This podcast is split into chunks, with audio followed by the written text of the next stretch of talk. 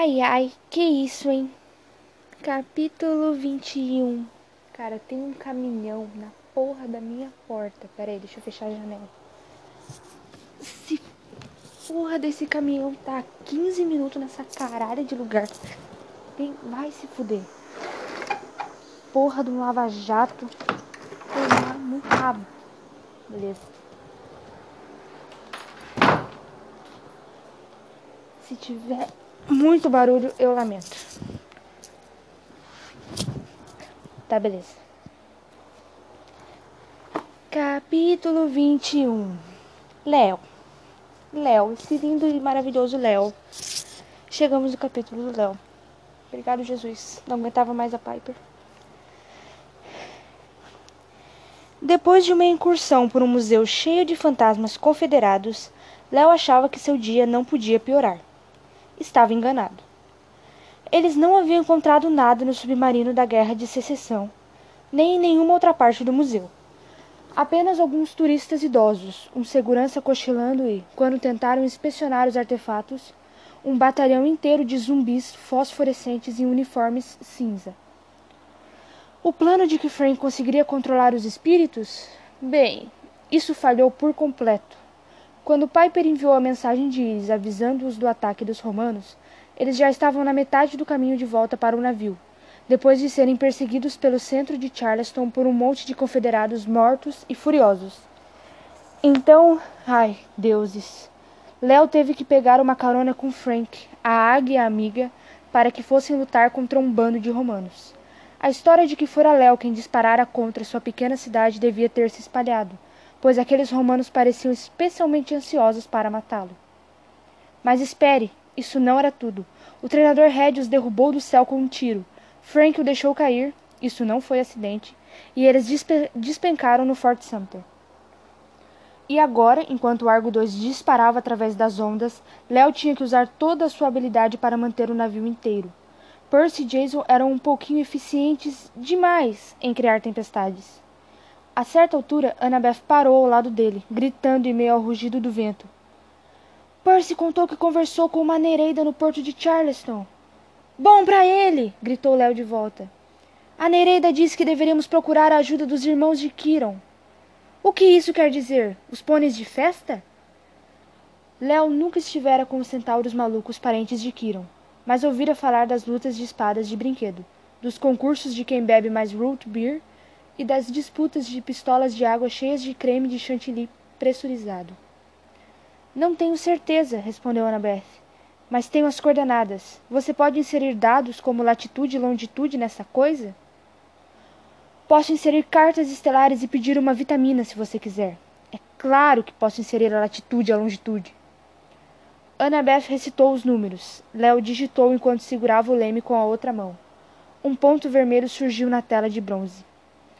Fica no meio do Atlântico. Os pôneis de festas têm um iate? Annabeth deu de ombros, impotente. Apenas conserve o navio intacto até nos afastarmos mais de Charleston. Jason e Percy vão manter os ventos. Hora da diversão. Pareceu uma eternidade, mas finalmente o mar se acalmou e os ventos pararam. Valdes, disse o treinador Red, com surpreendente gentileza. Eu assumo o leme. Você está conduzindo este navio há duas horas. Duas horas? Sim, me deu o leme. Treinador? Sim, garoto? Não consigo abrir as mãos. Era verdade. Os dedos de Léo pareciam ter se transformado em pedra. Seus olhos queimavam depois de tanto tempo olhando fixamente para o horizonte. Seus joelhos pareciam marshmallow. O treinador Red conseguiu soltá-lo do leme. Léo deu uma última olhada no painel, ouvindo Festus tagarelar e zumbir um relatório atualizado. Ele tinha a sensação de que estava esquecendo alguma coisa. Olhou os controles, pensativo, mas não adiantou. Mal conseguia ficar de olhos abertos. Fique de olho em monstros, disse ele ao treinador, e tenha cuidado com o estabilizador danificado. E. Está tudo sob controle, garantiu o treinador Red. Agora vá. Léo assentiu, cansado. Atravessou o convés cambaleando na direção de seus amigos. Percy e Jason estavam sentados com as costas apoiadas no mastro, as, cabeça, as cabeças caídas de exaustão. Annabeth e Piper tentavam fazê-los beber um pouco de água. Hazel e Frank estavam mais afastados, fora do alcance dos ouvidos, no meio de uma discussão que incluía muitos movimentos de braços e de cabeça. Léo não devia ficar feliz com isso, mas parte dele ficou. A outra sentiu-se mal por ele ficar feliz. A discussão parou abruptamente quando Hazel viu Léo. Todos se reuniram junto ao mastro. Frank franziu o rosto como se estivesse fazendo força para se transformar em um bulldog. Nenhum sinal de que estamos sendo perseguidos, falou ele. Nem de terra, acrescentou Hazel. Ela parecia um pouco verde, embora Léo não soubesse se era por causa do balanço do barco ou pela discussão. Léo observou o horizonte. Nada além do oceano em todas as direções. Isso não, deve, não deveria tê-lo surpreendido. Ele havia passado seis meses construindo um navio, ciente de que cruzaria o Atlântico. Mas até aquele dia, a partida para uma jornada às terras antigas não parecia real. Léo nunca saíra dos Estados Unidos, exceto para uma, uma luta rápida com um dragão em Quebec. Estavam então em mar aberto, completamente sozinhos, navegando para o Mar Nostrum, de onde tinham saído todos os monstros assustadores e gigantes abomináveis. Podiam não estar sendo seguidos pelos romanos, mas tampouco poderiam contar com a ajuda do acampamento meio-sangue. Léo apalpou a cintura para se certificar de que seu cinto ainda estava lá. Infelizmente, isso só o fez lembrar-se do biscoito da sorte de Nêmesis, enfiado em um dos bolsos. Você sempre será um forasteiro. As palavras da deusa ainda ecoavam em sua cabeça. A sétima vela. Esqueça, disse Léo a si mesmo.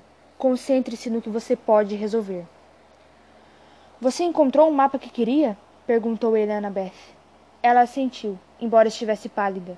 Léo perguntou-se o que a deixara tão abalada no Fort Sumter. Vou ter que estudá-lo, afirmou ela, como se encerrasse o assunto. Há quanto tempo estamos das coordenadas? A velocidade máxima dos remos em torno de uma hora. Alguma ideia do que estamos procurando? Não, admitiu ela. Percy? Percy ergueu a cabeça. Os olhos verdes estavam injetados de sangue e caídos. A Nereida disse que os irmãos de Kiron estavam lá e que iriam querer ouvir sobre aquele aquário em Atlanta. Não sei o que ela quis dizer, mas.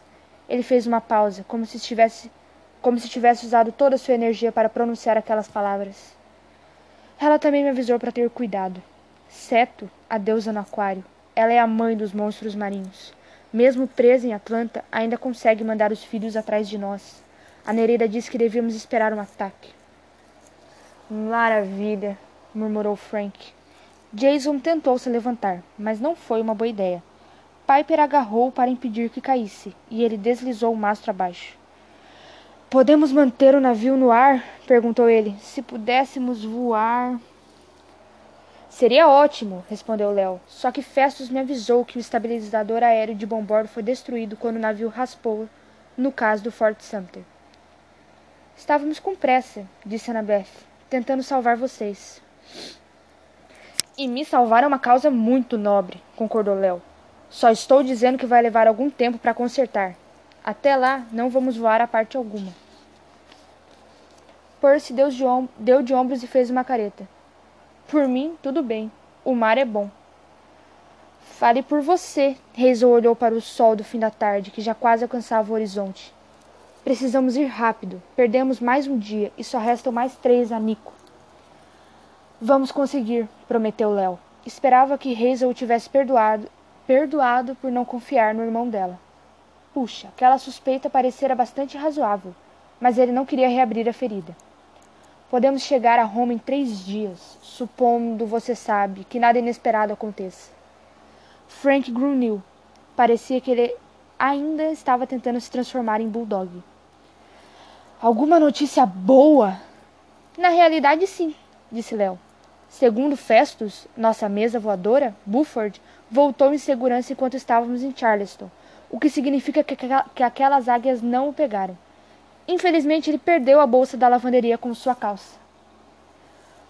Porcaria! gritou Frank, e Léo imaginou que para Frank aquilo provavelmente era um grande palavrão.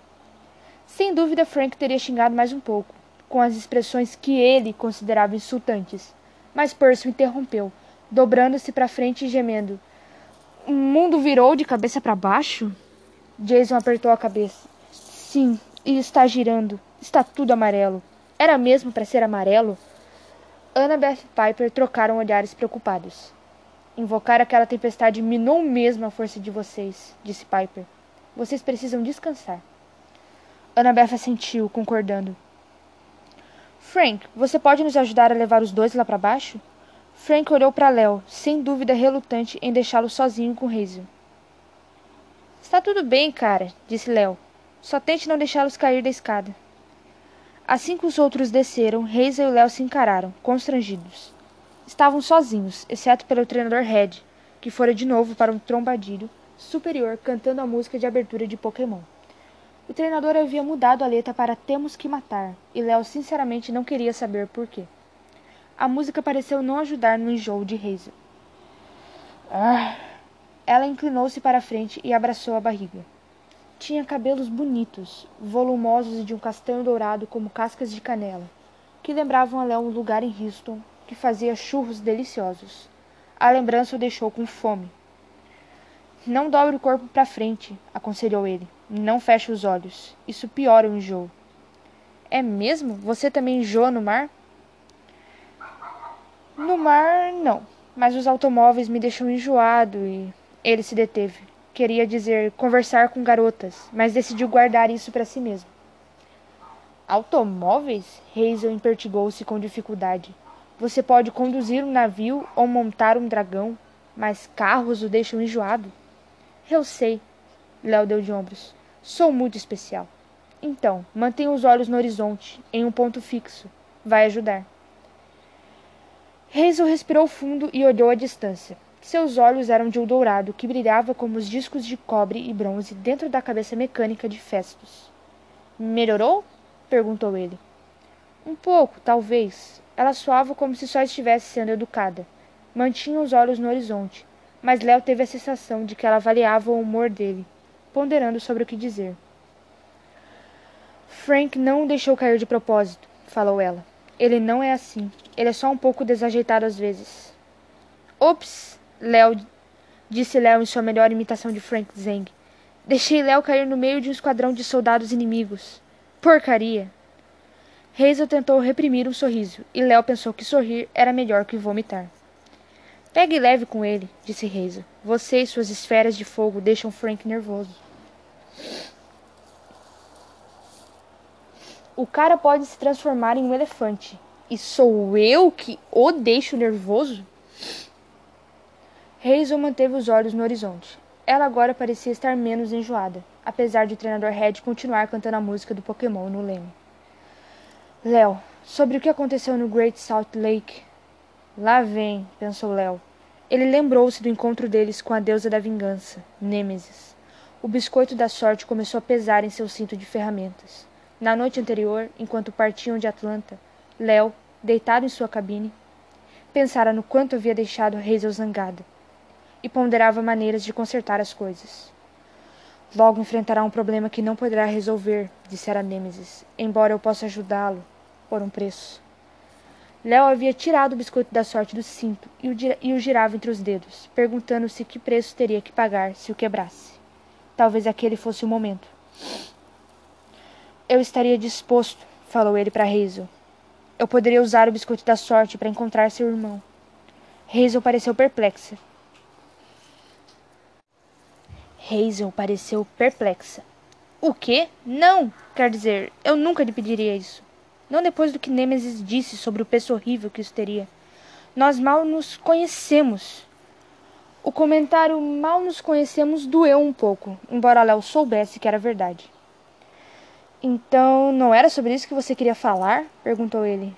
Uh, então é sobre aquela hora em que ficamos de mão dadas no rochedo, porque. Não! apressou-se ela a dizer abanando o rosto daquele jeitinho bonitinho que ela fazia quando ficava nervosa.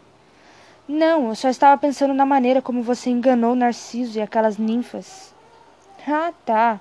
Léo olhou constrangido para o próprio braço. A tatuagem de irado ainda não havia desaparecido por completo. Pareceu uma boa ideia na hora. Você foi incrível, disse Hazel. Tenho pensado no quanto você me lembra. Semi, adivinhou Léo. Queria que você me dissesse quem é ele. Quem ele era, corrigiu Hazel. O ar da noite estava morno, mas assim mesmo ela estremeceu. Fiquei pensando, talvez eu possa lhe mostrar. Você está falando de uma foto? Não. Tem uma espécie de flashback que acontece comigo. Faz muito tempo que não tenho um, e nunca tentei fazer um, um ocorrer de propósito. Mas certa vez partirei um com Frank, então pensei. Os olhos de Hazel fixaram-se nos dele. Léo começou a ficar nervoso, como se lhe houvesse injetado adrenalina na veia. Se o flashback era algo que Frank havia partilhado com Hazel, bem, ou Léo não queria ter nada a ver com aquilo, ou ele decididamente queria tentar. Não tinha certeza de qual das opções. Quando você diz flashback, ele engoliu em seco. Do que exatamente estamos falando? É seguro? Hazel estendeu a mão. Eu não lhe pediria para fazer isso, mas tenho certeza de que é importante. Não pode ser uma coincidência termos nos encontrado. Se funcionar, talvez finalmente possamos entender de que forma estamos conectados. Léo olhou para o leme. Ainda tinha uma incômoda, uma incômoda suspeita de que havia esquecido algo, mas o treinador Red parecia estar se saindo bem. O céu à frente deles era, estava claro. Não havia o menor sinal de problema. Além disso, um flashback parecia ser algo bem breve. Deixar o treinador no controle por mais alguns minutos não ia fazer mal. Ia? Ok, cedeu, ele. Me mostre. Ele pegou a mão de Hazel e o mundo se dissolveu. Oh, damn. Calma aí que eu vou ver quantas páginas faltam pra essa porra desse livro.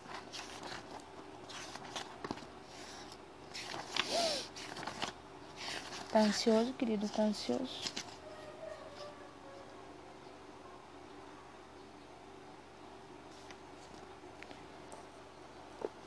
Porra, caralho. Falta 150 páginas certinho, velho. Tá, eu vou fazer mais... Deixa eu ver quanto falta pra essa porra desse capítulo. Tá. Caralho, falta pra caralho, pera. Nossa, 10 páginas de capítulo. Tá, eu vou ler rapidão, hein? Forças Juan, eu consigo, caralho. Consigo, consigo. Vou conseguir, tá. Capítulo 22 Léo Eles estavam no pátio de um antigo complexo de prédios semelhante a um mosteiro.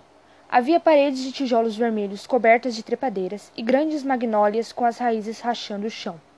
O sol ardia, inclemente, e o nível de umidade estava altíssimo. O ar era ainda mais pegajoso que em Houston. Léo sentiu o cheiro de peixe frito em algum lugar perto dali. As nuvens no céu estavam baixas e cinzentas, rajadas como um tigre. O pátio era mais ou menos do tamanho de uma quadra de basquete. Uma bola de futebol murcha estava largada em um canto, embaixo de uma estátua da Virgem Maria. Ao longo das paredes laterais dos edifícios havia janelas abertas. Léo percebeu sinais de movimento nos prédios, mas tudo estava estranhamente silencioso. Ele não viu nenhum ar-condicionado, o que significava que devia estar uns mil graus lá dentro. Onde estamos? perguntou ele. Na minha antiga escola, respondeu Hazel, parado ao seu lado. A Academia Santiagnes para, criança de, para crianças de cor e indígenas. Que tipo de nome. Ele virou-se para Hazel e soltou um grito. Ela era um fantasma, apenas uma silhueta vaporosa no ar úmido.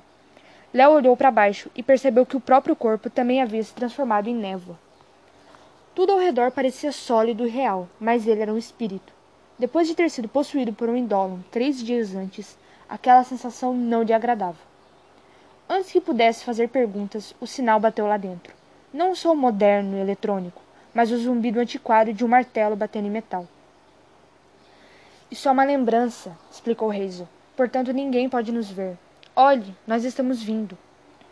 Nós? Das várias portas saíram para o pátio dezenas de crianças, gritando e se empurrando. Eram afrodescendentes em sua maioria, além de algumas crianças de aparência hispânica, cujas idades iam do jardim de infância ao ensino médio. Léo podia ver que aquilo acontecera no passado, porque todas as garotas usavam vestidos e sapatos de boneca de e sapatos boneca de couro. Os garotos usavam camisas brancas de colarinho e calças com suspensórios. Muitos estavam com bonés do, do tipo usado pelos jockeys. Algumas crianças carregavam a merenda, mas muitas outras não. Suas roupas eram limpas, porém surradas e desbotadas. Algumas tinham buracos nos joelhos das calças ou sapatos com as solas se soltando. Algumas meninas começaram a pular corda com um velho barbante de varal. Os garotos mais velhos jogavam uma bola de beisebol gasta. As crianças que tinham merenda sentavam-se juntas para comer e conversar. Ninguém prestava nenhuma atenção nos fantasmas Hazel e Léo. Então Hazel, a Hazel do passado, surgiu no pátio. Léo a reconheceu sem dificuldade, embora, embora, embora ela parecesse uns dois anos mais nova do que era agora. O cabelo estava preso em encoque. Os olhos dourados corriam pelo pátio, inquietos, e ela usava um vestido escuro, diferente das outras garotas com seus vestidos de algodão branco ou com estampas florais em tom pastel. Ela se destacava no grupo como uma carpideira em uma cerimônia de casamento. Segurando uma lancheira de lona, ela caminhou ao longo da parede, como se tentasse não ser notada. Não funcionou. Bruxinha! chamou o menino. Ele andou até ela, encurralando-a em um canto. O garoto podia ter tanto 14 quanto 19 anos. Era difícil dizer, porque ele era muito grande e alto, de longe o maior no pátio. Léo deduziu que ele fora reprovado algumas vezes. Usava uma camisa suja da cor de trapos engordurados, calça de lã puídas, naquele calor não deviam ser nem um pouco confortáveis, e estava descalço. Talvez os professores ficassem com medo de, de insistir para que o garoto usasse sapatos ou talvez ele simplesmente não tivesse medo nem não tivesse mesmo nenhum par. Aquele é Rufus, falou o fantasma Hazel com desprazer. Sério? Você está brincando que o nome dele é Rufus, replicou Léo. Venha, chamou o fantasma Hazel. Ela flutuou na direção do confronto e Léo a seguiu. Não estava acostumado a flutuar, mas uma vez havia andado em um Segway e era quase a mesma coisa. Ele simplesmente se inclinava na direção que queria ir e deslizava para lá. O grandalhão tinha as feições achatadas, como se passasse a maior parte do tempo deitado de cara na calçada. O cabelo era igualmente achatado no alto. Miniaturas de aviões poderiam tê-lo usado como pista de pouso. Rufus estendeu as mãos. Comida. A Hazel do passado não protestou. Entregou sua lancheira como se aquilo acontecesse sempre. Algumas garotas mais velhas se aproximaram para se divertir com a cena. Uma deu uma risadinha para Rufus. Você não vai querer comer isso, advertiu ela. Provavelmente está envenenado. Tem razão, concordou Rufus. Foi a bruxa da sua mãe quem, quem fez isso, Levesque? Ela não é uma bruxa, murmurou Hazel. Rufus jogou a bolsa no chão e pisou nela, esmagando o conteúdo sobre o calcanhar descalço. Pode ficar, mas eu quero um diamante. Ouvi, diz ouvi dizer que sua mãe pode fabricar. Me dá um diamante.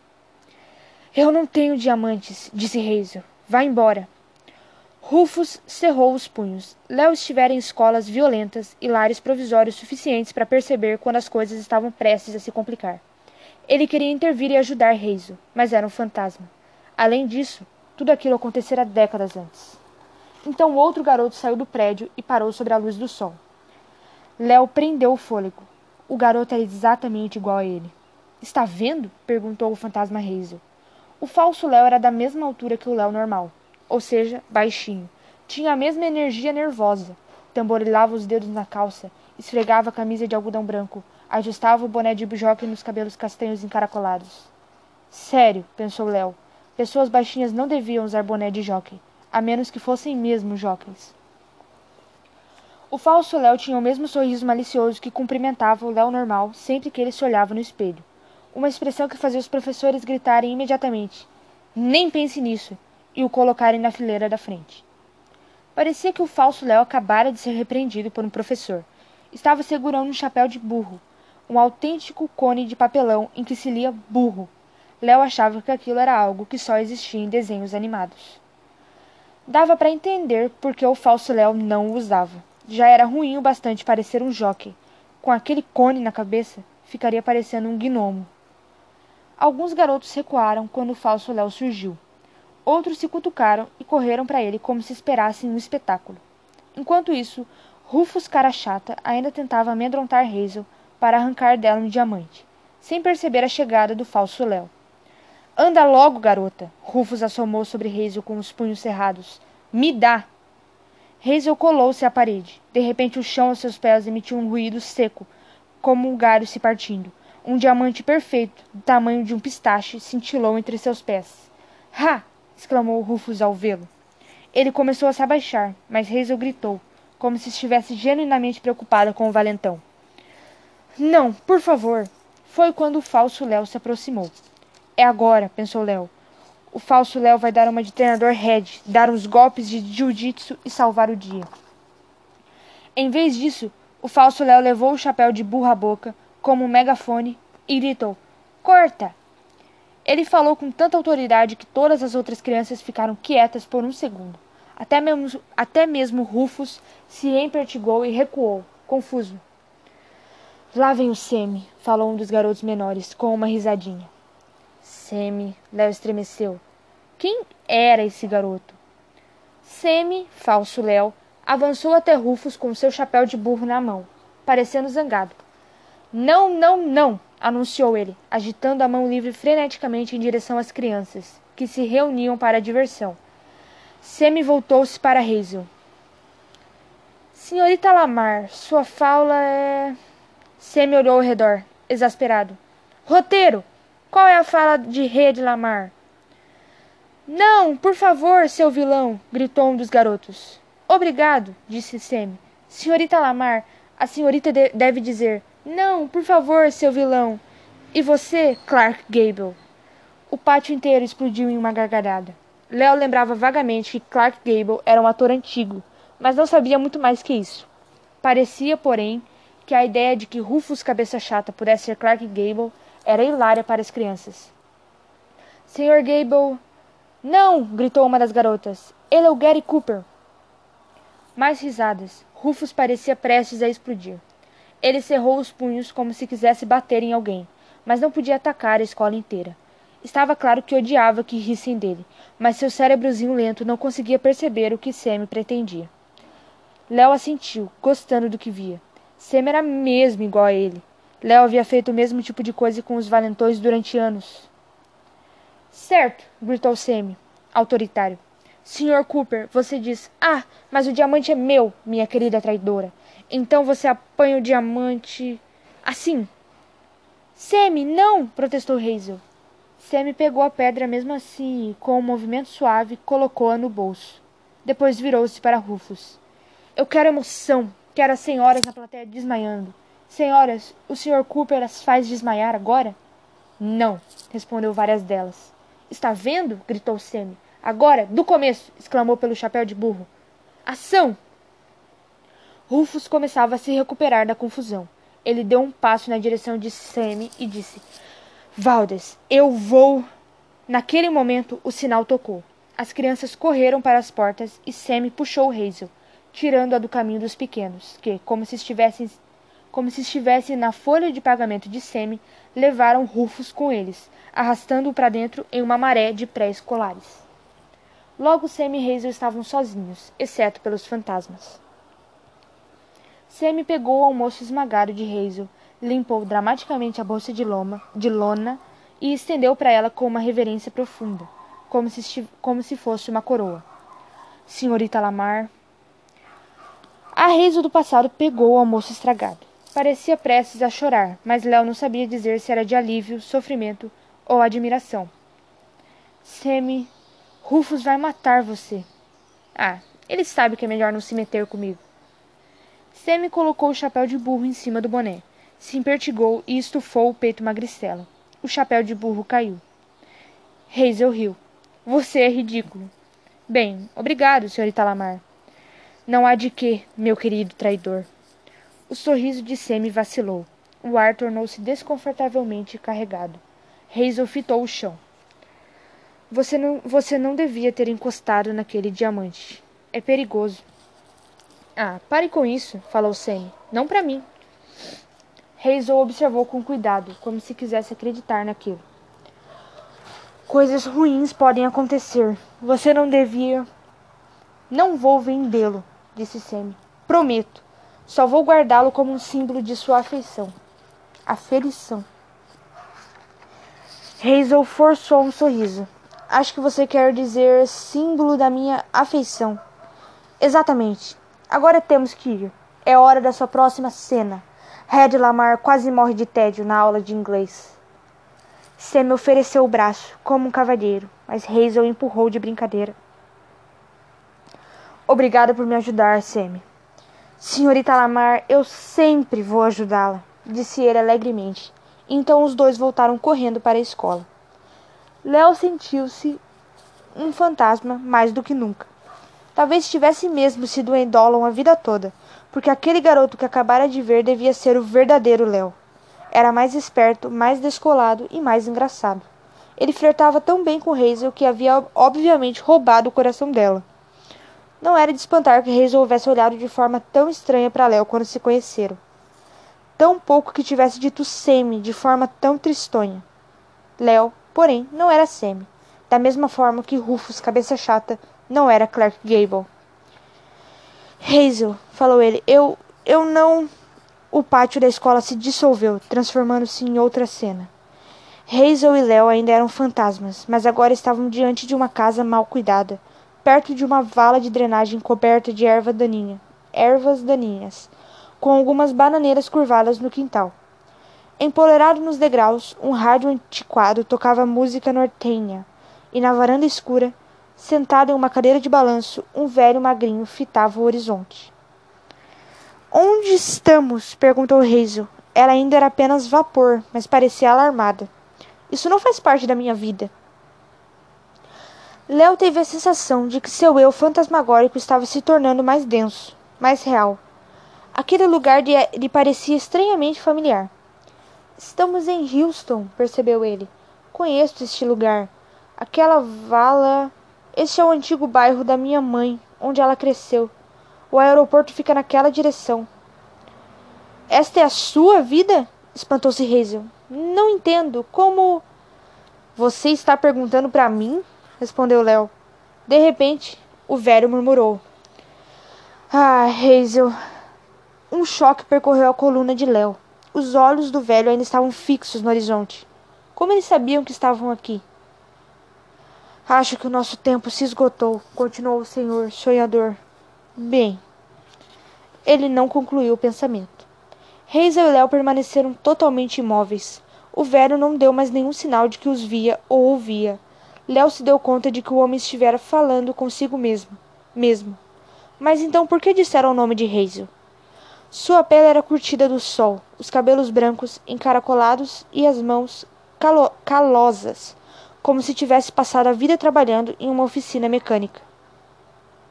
Usava uma camisa amarelo clara, limpa e impecável, com calças cinzas, suspensórios e sapatos pretos engraxados. Apesar da idade, seus olhos eram perspicazes e lúcidos. Ele se sentava com uma espécie de dignidade tranquila. Parecia em paz, até mesmo divertido, como se pensasse: Caramba, vivi todo esse tempo. Legal. Léo tinha certeza de que nunca vira aquele homem. Mas então por que ele lhe parecia familiar? Então percebeu que o homem tambor tamborilava os dedos no braço da cadeira, mas bati as batidas não eram aleatórias. Ele usava o código Morse, exatamente como a mãe de Léo costumava fazer com ele. Ele usava o código Morse, exatamente como a mãe de Léo costumava fazer com ele. E o velho estava batendo a mesma mensagem: Eu amo você. A porta de tela se abriu e uma jovem saiu, usando jeans e blusa turquesa. Seu cabelo preto era curto e ela era bonita, mas não delicada. Tinha braços musculosos, mãos calosas e olhos, como os do velho, castanhos, brilhantes e divertidos. Ela trazia nos braços um bebê enrolado em uma manta azul. Rory, mi hijo, disse ela ao bebê. Este é o seu bisabuelo. Bisabuelo quer segurá-lo? Quando Léo ouviu a voz dela, soltou um soluço. Aquela era a mãe dele, mais jovem do que ele se lembrava, mas com certeza viva. Isso significava que o bebê em seus braços. O velho abriu um sorriso imenso. Tinha dentes perfeitos, tão brancos quanto os cabelos. Seu rosto enrugou-se todo com o um sorriso. O menino, mi bebito, Léo. Léo? sussurrou Hazel. Aquele. aquele é você? O que significa bisabuelo? Léo não conseguia encontrar a voz. Queria dizer bisavô. O velho tomou Léo nos braços, rindo com satisfação e acariciando o, queijo, o queixo do bebê. E o fantasma Léo finalmente entendeu o que estava vendo. De alguma maneira, o poder de Hazel de revisitar o passado havia encontrado o único momento que conectava a vida de ambos, onde a linha da vida de Léo cruzava com a de Hazel. Aquele velho. Ah. Per pareceu perceber ao mesmo tempo quem ele era. Sua voz soou muito fraca à beira das lágrimas. Ai, Semi, não. Ah, pequeno Léo, disse Semi Valdes, já com seus setenta e tantos anos. Você, você terá que ser o meu dublê, hein? É assim que chamam, acho. Diga a ela por mim. Eu esperava ele estar vivo, mas. Ai, a maldição não vai deixar. Hazel soluçou. Gaia. Gaia me disse que ele tinha morrido de um ataque cardíaco na década de 1960. Mas isso não é. Isso não pode ser.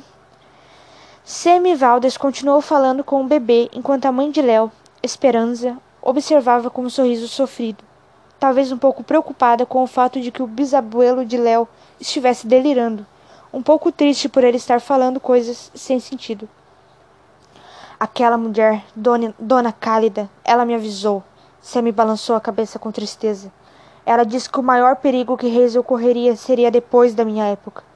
Mas prometi que sempre a ajudaria. Você vai ter que pedir desculpas a ela por mim, Léo. Ajudá-la se puder. Bisabuelo, falou Esperança, você deve estar cansado. Ela estendeu os braços para pegar o bebê, mas o velho o acalentou um pouquinho mais. O bebê Léo parecia muito satisfeito. Diga a ela que lamento ter vendido o diamante, sim, continuou Sammy. Quebrei a promessa. Quando ela desapareceu no Alasca, há tanto tempo atrás, eu finalmente fiz uso daquele diamante. Mudei para o Texas, como sempre sonhei. Abri minha oficina mecânica, comecei minha família. Foi uma vida boa, mas Hazel estava certa. Aquele diamante veio com uma maldição. Nunca mais a vi. Ah, Sammy, disse Hazel, não, não foi uma, uma maldição que me manteve longe. Eu queria voltar, mas eu morri. O velho não pareceu ouvi-la. Ele sorriu para o, para o bebê e beijou-lhe a cabeça. Eu o abençoo, Léo. Meu primeiro bisneto menino. Tenho a sensação de que você é especial, como Hazel era. Você não é só um bebê comum, não é? Vai seguir em frente por mim. Você haverá um dia. Dê-lhe minhas lembranças. Bisabuelo, chamou Esperança, um pouco mais insistente. Sim, sim, Sam deu uma risadinha. É o velho louco, está delirando. Estou cansado, Esperança. Você tem razão, mas em breve vou descansar. Tive uma vida boa. Crie o bem, nieta. A cena desapareceu. Léo viu-se no convés do Argo 2, segurando a mão de Hazel. O sol havia se posto e o navio estava iluminado apenas por lamparinas de bronze. Os olhos de Hazel estavam inchados de tanto chorar. O que eles tinham visto era demais. O oceano inteiro se agitava debaixo deles, e naquele momento, pela primeira vez, Léo tinha a sensação de que estavam totalmente à deriva. Olá, Hazel Levesque, disse ele, com a voz rouca. O queixo dela tremeu, deu as costas para ele e abriu a boca para responder. Mas, antes que pudesse falar, o navio deu uma guinada para o lado.